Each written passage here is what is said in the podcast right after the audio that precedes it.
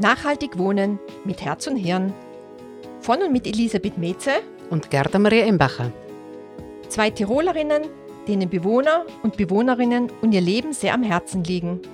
In unseren Podcasts wollen wir mit vielfältigen Themen rund ums Wohnen jede Menge praktischer Tipps geben, wie Sie im Haushalt Geld sparen, weniger Energie verbrauchen und gute Ideen zu einer besseren Nachbarschaft verwirklichen.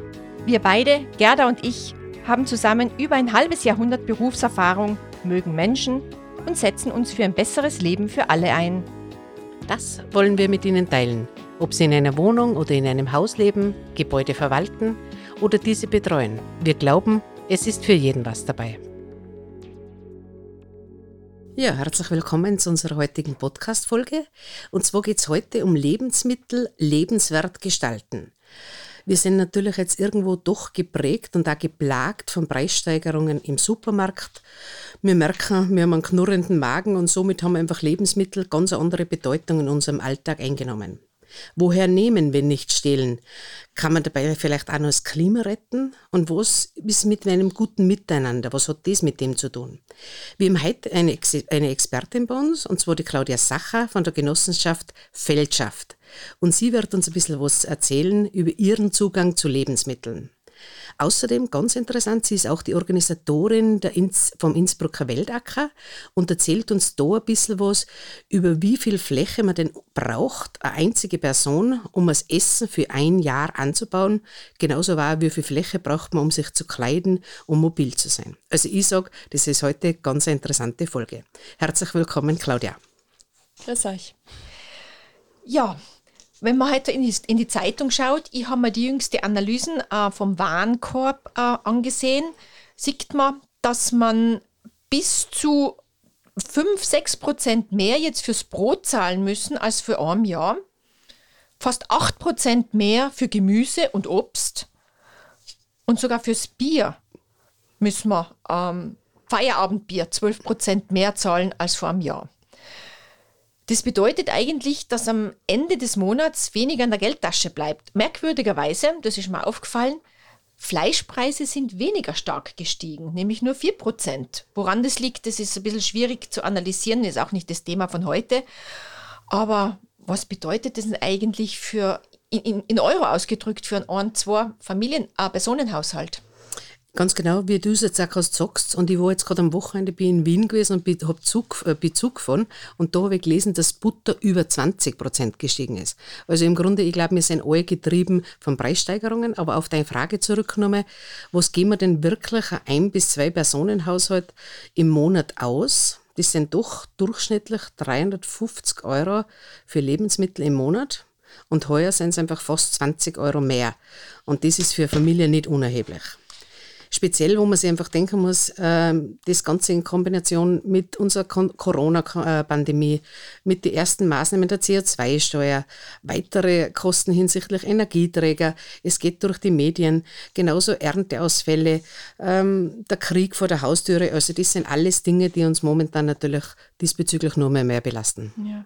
Aber Lebensmittel, das ist Grundbedürfnis. Wenn wir unserem Körper nicht mehr genug Energie zuführen können, dann ist aus mit allem. Da kann man ja nicht einmal Krieg führen. Ne?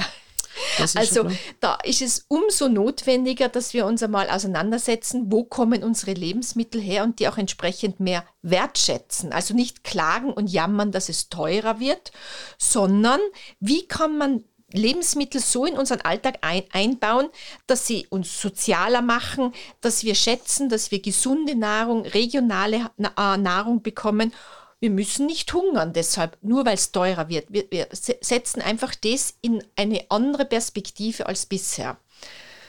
Und unser heutiger Gast, Claudia Sacher, ähm, Du bist heute bei uns im Podcast Studio Stubenhocker. Du bist eigentlich gelernte Grafikerin und hast Landschaftsarchitektur studiert und bist aber dann ganz woanders gelandet, nämlich du hast eine Genossenschaft gegründet. Wie passt das zusammen? Ja, vielleicht am ersten Blick gar nicht so, wobei für mich sind wirklich einige Bezugspunkte, wie das zusammenpassen kann. Also bei der Grafik habe ich zum Beispiel gelernt, dass man Dinge schön gestaltet. Habe aber sehr, sehr schnell gelernt, dass eigentlich die Grafik auch dafür da ist, dass man den Konsum richtig unterstützt. Teilweise auch den nicht gewollten Konsum, wenn man es aus der persönlichen Perspektive anschaut. In der Landschaftsarchitektur habe ich dann eben gelernt, dass Boden die Grundlage ist für den Menschen, für den Lebensraum Menschen, fürs Wohnen, fürs Essen, für die Mobilität und einfach, wie wichtig der Boden ist für uns, für unser Lebensumfeld. Und wenn man das jetzt beides zusammen verbindet, unterstützt das jetzt das, was ich jetzt eigentlich wirklich mache. Also Lebensmittel, die kommen vom Boden, der Boden ist dafür da. Und die Grafik unterstützt, dass, ähm, dass ich einfach besser gelernt habe, wie man sowas vermittelt, wie man das aufbereitet, dass man die ganzen Hintergründe verstehen kann. Und den Rest habe ich mal dann auch noch beibringen müssen. Mhm. Eine Genossenschaft, wie darf ich mir das vorstellen? Da bin ich jetzt ganz neugierig, weil was hat mhm. das damit zu tun, dass sich Menschen besser ernähren oder das mehr wertschätzen, die Lebensmittel? Was hat das mit einer Genossenschaft zu tun? Die Genossenschaft ist eigentlich eine Firma, einfach eine Firmenform in Österreich und wir haben die gewählt, weil man da gemeinsam nicht nur arbeitet, sondern sich ein Thema auswählt, mhm. wo, worum man arbeitet oder wofür man arbeitet. Und unser Thema ist Nutzung von ungenutzten, also ganz stark ungenutzte Lebensmittel zu nutzen. Das heißt, wir haben jetzt ganz viele Menschen, viele Menschen, wir haben eine Gruppe zusammengefunden, die gemeinsam eine Firma gegründet haben, mit unserem Ziel, dass wir vorrangig Lebensmittel nutzen, die sonst überbleiben und dass wir darüber viel reden. Super für mich ist das Ganze schon irgendwie rund oder so. Gell? Also diese Erklärung einfach auch von dir jetzt mit Grafik und das Ganze einfach auch mit Landschaftsplanung und so weiter. Also für mich macht es das rund. Genossenschaft war für mich jetzt nicht unbekannt, also dass einfach wirklich äh, Personen sich da beteiligen diesbezüglich bei dieser Firma unter Anführungszeichen. Also ich finde das total super, dass man einfach auch da wirklich, wenn wir zuerst schon gesagt haben, das Lebensmittel wieder mal in den Mittelpunkt stellt und das viel mehr äh, wertschätzt. Weil für mich sind so Dokumentationen, wenn man weiß, wie viel Brot zum Beispiel Wien wegwirft, dass man mit dem Brot einen Tag äh, Graz versorgen könnte, das sind für mich so Horrorbotschaften. Wir sind aufgewachsen als Kinder, wir haben kein Brot weggeworfen, das werfen wir heute noch nicht weg. Also wenn bei unser Brot äh, alt wird, nachher kriegen das die Pferde oder wir machen Semmelbrösel oder sowas. Wir wissen, was wir mit dem dann. Und es gibt auch doch diese erste Bierbrauerei aus Brotüberresten in Wien die gar nicht so schlecht ankommt, was sie so mitgekriegt hat. Jetzt speziell unter Corona, dass sich die Leute wirklich mehr bewusst sind, Kreisläufe zu schließen. Gut, wenn wir jetzt viele unserer Hörer, die bekommen am Monatsende ein bisschen Kopfweh, wenn jetzt die Preise so steigen. Mm, was kann man jetzt Menschen sagen, die es nicht so leicht haben, finanziell trotzdem den Lebensmitteln einen gewissen Respekt entgegenzubringen? Das, ich weiß, das ist eine komplexe Fragestellung. Wie würdest du die zum Beispiel in Teilfragen aufbrechen? Also als erstes würde ich mal sagen, auch wenn man das Gefühl hat, dass Lebensmittel sehr, sehr teuer sind, das ist das Wichtigste, was man hat. Also abgesehen von Luft und Wasser, Lebensmittel, das führt man dem eigenen Körper zu und auch wenn es nur so schwierig ist, auf das, da muss man einfach Aufmerksamkeit hinlegen. Und dann geht es für mich um, um Kreativität, wo man überall Lebensmittel herbekommt und wie man mit dem Lebensmittel umgeht.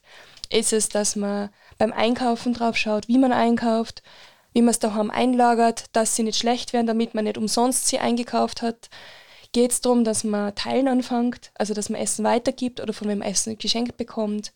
Geht es darum, dass man überlegt, wo geht man denn einkaufen? Geht man nur in den Supermarkt, geht man woanders hin einkaufen? Und beim Einkaufen nehme ich vielleicht auch die Lebensmittel, die nicht mehr ganz so schön sind, weil dadurch werden sie nicht weggeschmissen. Ich kann sie trotzdem wertschätzen oder ich werde sie wertschätzen und gemeinsam verhindern wir einfach Lebensmittelmüll, was wieder in den Kosten nachher resultiert. Mhm. Das Ganze ist ein Kreislauf, gell? Ja. Mhm. Mhm. Eben, weil du jetzt gerade sagst, also gehen wir jetzt wirklich, müssen wir nur in den Lebensmittelmarkt oder so gehen. Ich glaube, dass jetzt einfach auch so die letzten zwei Jahre die Leute sehr geprägt haben hinsichtlich einfach, woher kommen die Lebensmittel. Die Leute haben auch mehr Zeit gehabt, glaube ich, über das nachzudenken. Die Leute haben viel mehr gekocht und gebacken zu Hause und so weiter. Und sie sind in der Nachbarschaft viel mehr spazieren gegangen, weil weit haben wir ja nicht weggehen dürfen. Ja, das heißt, sie genau. haben plötzlich entdeckt den Abhofverkauf. Eben, und deshalb glaube ich, dieser Gedanke, wie die Elisabeth sagt, zur Regionalität oder einfach wirklich Abhofverkauf Verkauf.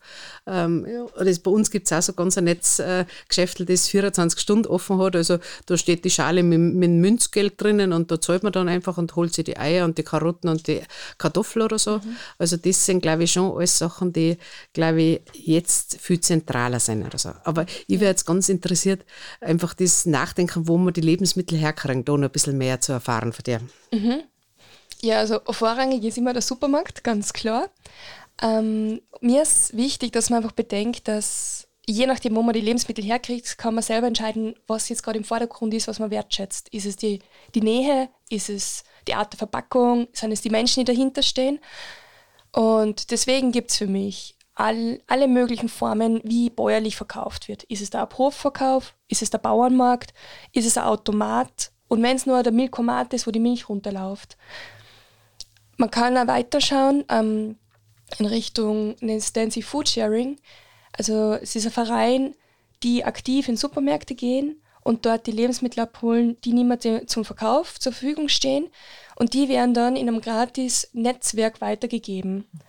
Aber das ist jetzt nicht nur das, was aus dem Supermarkt kommt, sondern grundsätzlich kann da jeder Lebensmittel weitergeben, die einem selber zu viel sind, die man selber nicht mehr zusammen ist. Also man kann da selber anfangen zu überlegen, was gebe ich weiter, was schenke ich weiter und ich kann mir dort da wirklich bedienen. Also ich kann aktiv hingehen und schauen, was wird mir geschenkt. Also wir machen das auch daheim in der Familie. Mein Papa lebt allein kann niemals so große Packungen oder einen, einen großen äh, einen Salatkopf allein, bis der einen fertig gegessen hat, ist er schlecht. Das heißt, er teilt ihn in zwei und dann gibt dann entweder mir oder meinen Geschwistern ab. Also, oder er kauft sich ein Kilo Pfirsiche oder sonst was. Mhm. Er schafft vielleicht zwei, dann würden, dann würden sie schlecht werden und darum tut er es aussortieren und gibt es gleich seinen Kindern weiter. Das heißt, wir teilen ähm, Lebensmittelpackungen diverser Art auf. Genau, also das ist genau wieder der gleiche Ansatz. Einfach, wenn es mir jetzt viel ist, herzugeben, ja. jemanden, der sich darüber freut und umgekehrt, auch genauso anzunehmen. Mhm. Ich würde das auch irgendwie gut finden, gerade in Wohnanlagen oder so, gell? dass man einfach auch vielleicht weiß, keine Ahnung, jetzt sind wir vielleicht zwei Personen in der Wohnung oder so und neben uns ist eine Familie mit drei Kindern und wir haben jetzt wirklich, keine Ahnung, vielleicht wirklich ähm, drei Kilo Pfirsich gekauft, weil gerade das Kistel so schön und, und, und frisch gewesen ist oder so und dass man auch vielleicht wirklich ähm, sich das Herz nimmt, dort Leute und sagt, ähm, ob es vielleicht auch fünf, sechs äh, Pfirsiche mögen oder so. Gell? Mhm. Aber da, glaube ich, ist auch ein bisschen... Ähm, wir sind noch zu sehr gehemmt. Ich glaube, ja, wir brauchen vielleicht. viel mehr Mut, auf den anderen zuzugehen und zu sagen, wir können teilen oder ich brauche Hilfe, könntest du mich dabei unterstützen, auch bei Lebensmitteln. Ja. ja. Ich glaube aber auch, dass es ganz wichtig ist, die, das Gegenüber, die Gegenüberposition. Also dieses das Teilen fällt uns meistens leichter, weil es so ein Helfen ist, als das Annehmen. Annehmen ja. Also wenn das Annehmen, wenn man sich darum kümmert, dass man besser annehmen kann, dann tun sie die anderen leichter, das zu teilen. Mhm. Ja. Ich glaube, dieser Positionswechsel ist, glaube ich, ganz was Wichtiges und sich das auch zu verinnerlichen. Gell? Weil viele gehen davon aus, oh, der gibt mir was, dann bin ich verpflichtet, dem was zurückzugeben. Genau. Aber die Verpflichtung ist nie reziprok. Also das heißt, wenn ich jemandem was gebe, bekomme ich vielleicht von einer ganz anderen Seite im Leben ganz was anderes retour. Mhm. Und das sind wir uns meistens noch gar nicht bewusst. Und oft geht es darum, dass man dann meint, man ist arm, man muss es annehmen. Und um das geht es bei Lebensmitteln überhaupt nicht. Also dadurch, dass man wem schenkt, das ist eigentlich für mich mehr Wertschätzung dem Menschen gegenüber, dem Lebensmittel gegenüber und keine Beurteilung dagegen, der anderen Person, weil die mhm. Situation kenne ich ja nicht. Und ich bin ja in der Nachbarschaft. Ich klopfe einfach bei der Nachbarin an und frage sie, ob sie will, ohne dass ich eigentlich einen Hintergrund kenne und so kommt man doch langsam zusammen. Mhm. Ganz genau, und ins Gespräch und zeigt der Interesse an meinem Gegenüber. Gell? Genau. Ich glaube, dass auch ganz wichtig ist, einfach Obst und Gemüse, einfach das auch ein bisschen mehr, glaube ich, zentraler in den Mittelpunkt zu stellen. Weil wenn ich zurückdenke, bei uns als Kinder hat es am Wochenende Fleisch gegeben oder so. Also das, ähm, da hat es nicht am Mittwoch ein Schnitzel gegeben oder so. Also bei uns hat es unter der Woche einen Scheiterhaufen, was mit Kartoffeln, mal kalt oder sowas gegeben und am Wochenende Fleisch. Also das hat sich ja sehr geändert oder so. Und auch das mit den Limonaden. Heute trinkt man ja auch überall am, am, im Straßenraum. Jeder nimmt, kauft sich irgendwie einen Sprudelsaft Äh, ich möchte jetzt da keine Marken verwenden, aber Limonade hat es bei uns nur am Sonntag gegeben. Das war dann eine rote, wo wir wunderschöne rote Zunge und Lippen gehabt haben. Kannst du dich nur erinnern? Kennst du die? Nein, die kenne ich nicht. Na, da gibt es so irgendeine eine Himbeerlimonade, da wird man so richtig schön rosarot. Okay. Und die durften wir immer nur am Sonntag zu feierlichen Anlässen trinken. Ansonsten gab es Wasser oder selbstgemachten Holundersaft. Mhm. Und ja. bei uns hat es Rehwisselsaft gegeben, weil wir ganz viel Rehwissel daheim haben. Darum das Thema gesunde Ernährung spielt sicher auch in das Ganze eine Rolle, oder? In, ja. Ja. Äh, weil, was soll man machen, um die Jugendlichen speziell von Fastfood und Softdrinks ähm, abzukehren und trotzdem so fancy irgendein Thema zu behandeln, dass sie sagen, ja, auf den Zug springe ich auf? Weil da kommt wieder die Grafik und die Werbung ins Spiel. Ja. Wie man das schafft, ähm, vermutlich, also oder unsere Überzeugung in der Genossenschaft ist einfach wirklich durch gemeinsames Kochen. Und gemeinsames Kochen jetzt nicht nach alten Ideen, sondern wirklich offen zu sein, was bringe, was, was für Wünsche sind denn da? Man kann ja Fast Food imitierend kochen, mhm. man kann ja mit Gewürzen experimentieren, man kann ja sehr vieles sehr ähnlich kochen, aber es ist dann trotzdem äh, auf der gesunden Seite, weil eben selbst gekocht. Also für mich ist gesunde Ernährung ganz auf dieser Aspekt des Selbstkochens im Vergleich zu, ich kaufe mir das irgendwie fertig, weil dann habe ich trotzdem nur ich kann mitbestimmen, was da verkocht wird. Ich kann mitbestimmen, wie viel Zucker reinkommt. Ich kann mitbestimmen, was für sonstige Zutaten verwendet werden. Mhm.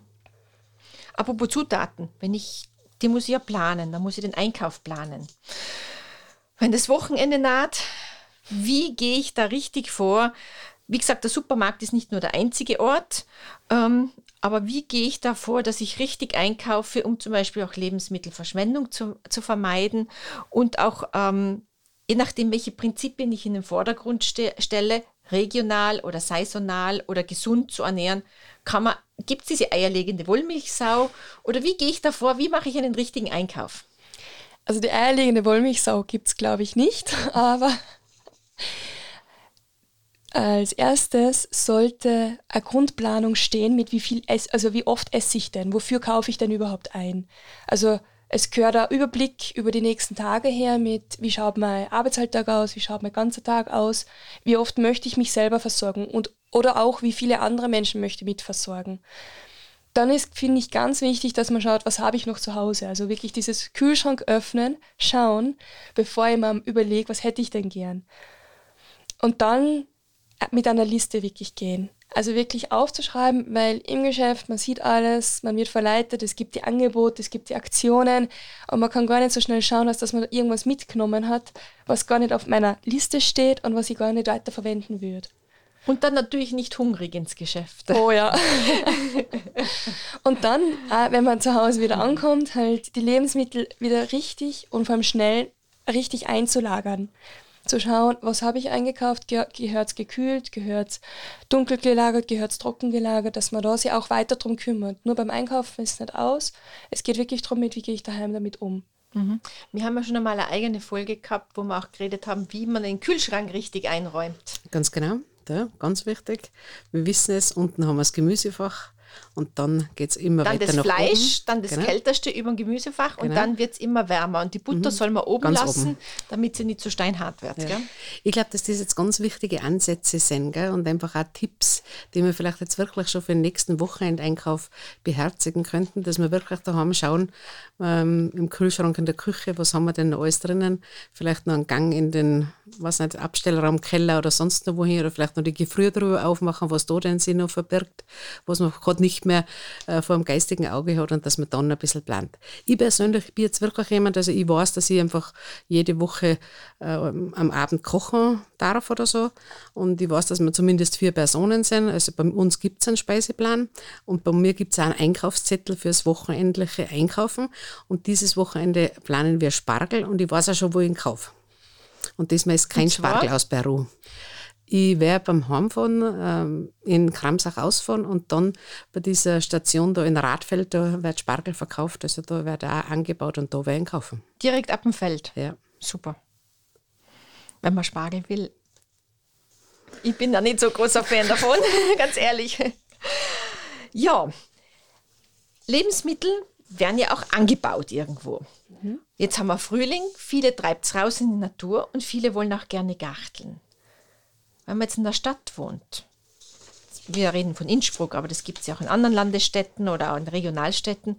Wie kann ich mich da trotzdem engagieren, dass ich einen Beitrag mache, diese Lebensmittel, die ich nachher is, auch mitzupflanzen, zu betreuen, zu ernten? Ja, einerseits sich, sich positiv zu engagieren, körperlich zu engagieren, was zu tun, geerdet werden, also wirklich die Finger, Fingernägel wieder voll Erde zu bekommen, aber andererseits zu sagen, ja, ich bin auch ein Teil für meine Lebensmittel selber verantwortlich. Da gibt es so viele Möglichkeiten. Aber ich werde ständig wieder befragt von, von, von Bewohnern, wo kann ich mich engagieren? Ja. Irgendwie scheint es noch nicht ganz durchgesagt zu sein. Ja, weil oft geht der Blick so weit und eigentlich muss man nur beim Küchenfensterbrett einmal anfangen. Man kann ja auf der, am eigenen Küchenfensterbrett einmal anfangen und wenn es noch Kräuter sind. Es gibt da ganz viele Ideen, wie man Gemüse nachwachsen lassen kann, nur aus den Wurzelstöcken. Also wenn man angeschnittenen Lauch hat, wenn man den ins Wasser stellt, wächst der nach. Also man kann ja eigentlich selber am Küchenbrett schon die ersten Lebensmittel großziehen. Oder wenn man das Glück hat, dass man einen Balkon hat, am Balkon kann man schon viel mehr machen. Dann kann man in Töpfen anfangen und ob es die Tomaten sind oder die Gurken, das funktioniert alles perfekt am Balkon. Und dann kann man natürlich weiterschauen. Gibt es Hochbeete in der Umgebung? Darf ich wo ein Hochbeet aufstellen? Gibt es einen Gemeinschaftsgarten? Oder in Innsbruck weiß ich das, ich weiß aber auch in Linz. In Wien könnte es wahrscheinlich auch so sein. Es gibt ja eigentlich in der Stadt ganz viel Essbares versteckt. Also Obstbäume. Und in Innsbruck darf man, die, darf man die beernten. Also wenn man aufmerksam ist und die beobachtet und schaut, wo sie sind und wann sie reif sind, kann ich eigentlich in der Stadt ernten gehen. Also Oder jetzt, wo alles blüht, gell, schauen, wo sind die Kirschen- und Apfelbäume, die irgendwo zwischenein gepflanzt sind, auf öffentlichem Grund. Das ist wichtig, ja. Merken und im Herbst nochmal hinschauen. Genau, und wenn man dann ernten geht, schauen, dass der Baum nicht kaputt wird, sondern dass man den auch respekt, respektvoll behandelt und so viel erntet, wie man selber brauchen kann und nicht gierig wird, sondern Stadtbaum ist ja für jeden da, mhm. aber, aber ein Stück kann man sich jederzeit nehmen. Mhm. Es gibt ja schon Wohnanlagen, wo man sehr viel auf äh, Richtung essbare oder Naschgärten äh, Wert legt, dass man Büsche pflanzt, Abstands grün sozusagen, mhm. das aber essbar ist, damit die Kinder rund um den Spielplatz, da hast du, habt ihr ja jetzt auch eine Wohnanlage gemacht, Gerda, stimmt's, wo man da diese Naschgärten sozusagen macht. Ja, das ist ideal. Also ja. wenn man einfach in der Stadt schaut, dass statt nur Gras und Tuje und Strauch doch was Essbares mitgepflanzt wird, kann sie die Stadt eigentlich doch auch zu einem größeren Teil selbst versorgen. Mhm. In Spanien sind so viele Städte, da sind überall in Alleen Orangenbäume. Sehr gut. Ja, und da war ich mal bei einer Konferenz, eh mit dir, Gerda. Mhm. Ähm, und wenn die reif sind, dann kannst du einfach pflücken, da fühlst du dich wie im Paradies. Mhm. Vor allem, die sind nachher wirklich reif, wenn man sie pflückt. Ja. Ja, Claudia, wir haben gehört, da gibt es ein Projekt in Innsbruck, oder? Weltacker, ja. das schwirrt, glaube ich, so ein bisschen herum. Um, Elisabeth, willst du noch mehr dazu sagen, bevor wir die Claudia ja, Das ist ein Kooperationsprojekt zwischen der Stadt Innsbruck und einem, einem Projekt des Klimafonds, nämlich Feed In. Und da habt ihr als Weltacker ein Stück Land der Stadt auf zwei Jahre ähm, zur Verfügung gestellt bekommen. Aber Weltacker für unsere Hörer und Hörerinnen, was, äh, was versteht man darunter? Das klingt so, so global. Ja, und es klingt riesengroß. Das hat mir jetzt vor kurzem ein Schüler gesagt, dass, das, dass er sich den viel größer vorgestellt hat. Der Weltacker ist, wenn man sich die Ackerfläche, die es weltweit gibt, hernimmt und durch die Weltbevölkerung rechnet, kommt ein Stück raus, was einem zur Verfügung steht, also einem einzigen Menschen. Also wenn man es gerecht aufteilt. Und wenn man das durchrechnet, kommt man auf ungefähr 2000 Quadratmeter, wo alles wachsen muss, was ein Mensch braucht und was ein Mensch derzeit nutzt. Und das ist vom Essen über Tierfutter, über Biotreibstoffe, Bioplastik oder Quant, alles. Und der Weltacker ist jetzt genau diese Größe innerstädtisch angebaut mit der Vielfalt von den Pflanzen, die ein Mensch nutzt, damit man mal sieht, was man alles braucht und wie groß oder auch klein dieser Acker ist. Was ist das in Metern, wenn man sich das jetzt nicht vorstellen kann? Das sind ungefähr, ungefähr 100 Meter mal 20 Meter. Oder, wenn ich jetzt nicht falsch bin, ein halber Fußballplatz. So. Mhm. Es ist nicht groß. Und das ist aber trotzdem die Fläche, die jeder Bewohner und jede Bewohnerin auf unserer Welt im Durchschnitt bräuchte im Durchschnitt hat. hat Im Durchschnitt hat. Also, Rauchen ist was anderes. Okay, also es gibt Menschen, die dann eigentlich viel, viel mehr Fläche brauchen. Ja. Also wenn, wenn man nach Bozen ein, zweimal im Jahr zum Shoppen fährt, zum Kleidungsshoppen fährt, fällt es dann auch in den Weltacker hinein, irgendwie symbolisch. Ja, unbedingt, weil das Quant basiert das meiste ja auf Baumwolle, mhm. sofern es nicht synthetisch ist, und die wächst auf Acker. Mhm. Interessant. Und dieser Weltacker, der steht jetzt so mitten in der Stadt zwischen Wohnanlagen. Ja, das ist das Spannende in Innsbruck, dass es wirklich eine zentrale innerstädtische Fläche ist und dass er begrenzt wird von einem Fußballplatz, von einer Gärtnerei und von Wohnanlagen und die Fläche ist wirklich genau so groß, dass der Wäldacker genau reinpasst. Also es ist, es ist Zaun, Weg, Acker, Zaun. Da gibt es nicht mehr Fläche und das symbolisiert einfach wirklich auch diese Begrenzung. Mhm. Also man kann nicht einfach sagen, ich mache mehr Acker, ich verwende mehr Fläche, sondern auf der nächsten Fläche ist schon die nächste Nutzung drauf. Mhm. Und wie nutzt ihr jetzt den Weltacker? Also was ist das genau für eine Fläche? Wir bauen jetzt diese Kulturen an, um einen Bildungsort zu machen. Das heißt, wir laden jetzt alle Spaziergeher, Spaziergeherinnen ein, dass, dass sie vorbeigehen und sie das selber anschauen. Wir laden zu Exkursionen ein. Wir schauen, dass wir auch Veranstaltungen dort machen, die sich mit Themen um den Weltacker beschäftigen. Also es geht nicht nur um Lebensmittel, sondern es geht um wirklich alle Themen, was Mensch von, von dem Boden braucht, damit man einfach immer mit diesem visuellen, wie schaut die Pflanze aus, einfach einen Rückschluss machen kann, mit, was bedeutet das für mich jetzt. Aber da ist auch sehr viel Soziales dabei, was ich da so im Hintergrund heraushöre. Ja. Das Miteinander. Es ist viel Miteinander. Es ist immer ein kurzes Miteinander, wenn es um eine Exkursion geht, aber es ist ein größeres Miteinander, weil wir natürlich einladen, dass man miteinander das gärtnert. Es ist eine Herausforderung, so viele Kulturen zu, zu kultivieren und anzupflanzen und wir brauchen einfach viele, viele helfende Hände, beziehungsweise es ist einfach wieder eine Möglichkeit, dass man gärtnern kann in der Stadt und dann teilen wir uns die Ernte auf. Mhm. Spannend. Richtig spannend, ja. Gerda, genau. was ist jetzt bei dir heute bei diesen ganzen vielfältigen Themen hängen geblieben? Ganz speziell hängen geblieben, glaube ich, ist jetzt einfach, wenn wir mal das Umfeld ein bisschen ausblenden oder so und natürlich die ganzen Sachen, die einfach äh, vor der Haustür gerade passieren und die Teuerungen und so weiter, wie wichtig es ist, im Grunde einfach die Wertschätzung vom Lebensmittel an sich noch vielleicht auch ein bisschen mehr offen zu sein und auch Essen zu teilen da? und auch fähig zu sein, würde ich jetzt einmal unter Anführungszeichen sagen, ähm, was Geschenktes anzunehmen und das auch, dass das auch richtig ankommt oder so. Und einfach nach wie vor, ich glaube, wie wir schon öfter gesagt haben, dass Regionalität einfach hinsichtlich Herkunft von Lebensmitteln ganz, ganz wichtig ist. Und es muss nicht immer Fleisch sein, es kann genauso ein gutes Obst und ein Gemüse sein. Das glaube ich. Oder ein gute Curry. Kartoffeln. Ja, ja. ganz mhm. genau und das Lebensmittel Menschen zusammenbringen. Ob als Genossenschaft, Weltacker, Foodsharing, die Palette ist sehr, sehr groß. Ja. Eine letzte Frage an dich. Das stellen wir jeden Gast in einer ähnlichen Form. Stell dir vor, du wärst ein Volksschulkind und dürftest beim Bürgermeister einen Wunsch vortragen. Heute zum Thema Lebensmittel. Was wäre wieder dieser Wunsch? Eben aus der Sicht eines Kindes, das die Zukunft noch vor sich hat. Ich würde mir wünschen, dass das Grün in der Stadt sich wirklich in ganz viel Essbares verwandelt. Dass ganz egal, wo ich unterwegs bin, wenn es Sommer ist, ich immer irgendwas finde zum im Mund stecken. Ah, das ist ein cooler Wunsch, Super, gell? ganz genau, ein cooler Wunsch, ja. ganz genau. Ja, ich würde sagen, das war wieder sehr, sehr interessant. Danke äh, für die Zeit, die uns geschenkt wurde. Sehr gerne. Für diese wirklich ganz interessanten Aspekte. Wir sagen herzlichen Dank, verabschieden uns und freuen uns schon aufs nächste Mal. Und sind sehr gespannt, wie der Weltacker in Innsbruck, aber auch in anderen Städten in Österreich angenommen wird. Dankeschön, Claudia. Danke. Gerne. Wir hoffen, dass Sie in dieser Folge den ein oder anderen Tipp bekommen haben, der Ihnen den Alltag in Ihrem Wohnumfeld erleichtert.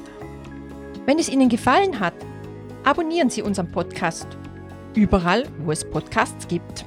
Damit diese Podcast-Serie lebendig bleibt, helfen wir, gute Ideen in Sachen Wohnen zu teilen. Kennen Sie persönlich eine tolle Nachbarschaftsinitiative? Ein cooles Projekt rund ums Wohnen? Hinterlassen Sie uns einfach eine Nachricht. Entweder auf Facebook Nachhaltig Wohnen mit Herz und Hirn oder auf der Internetseite Nachhaltig Wohnen, alles zusammengeschrieben.eu. Also nachhaltigwohnen.eu. Alle 14 Tage gibt es eine neue Ausgabe aus den Bereichen Hausverwaltung, Energiesparen, Grünraum, Nachbarschaft, Mobilität und Freizeit. In diesem Sinne auf gute Nachbarschaft, die Herz und Hirn miteinander vereint. Bis zum nächsten Mal, eure Elisabeth und Gerda.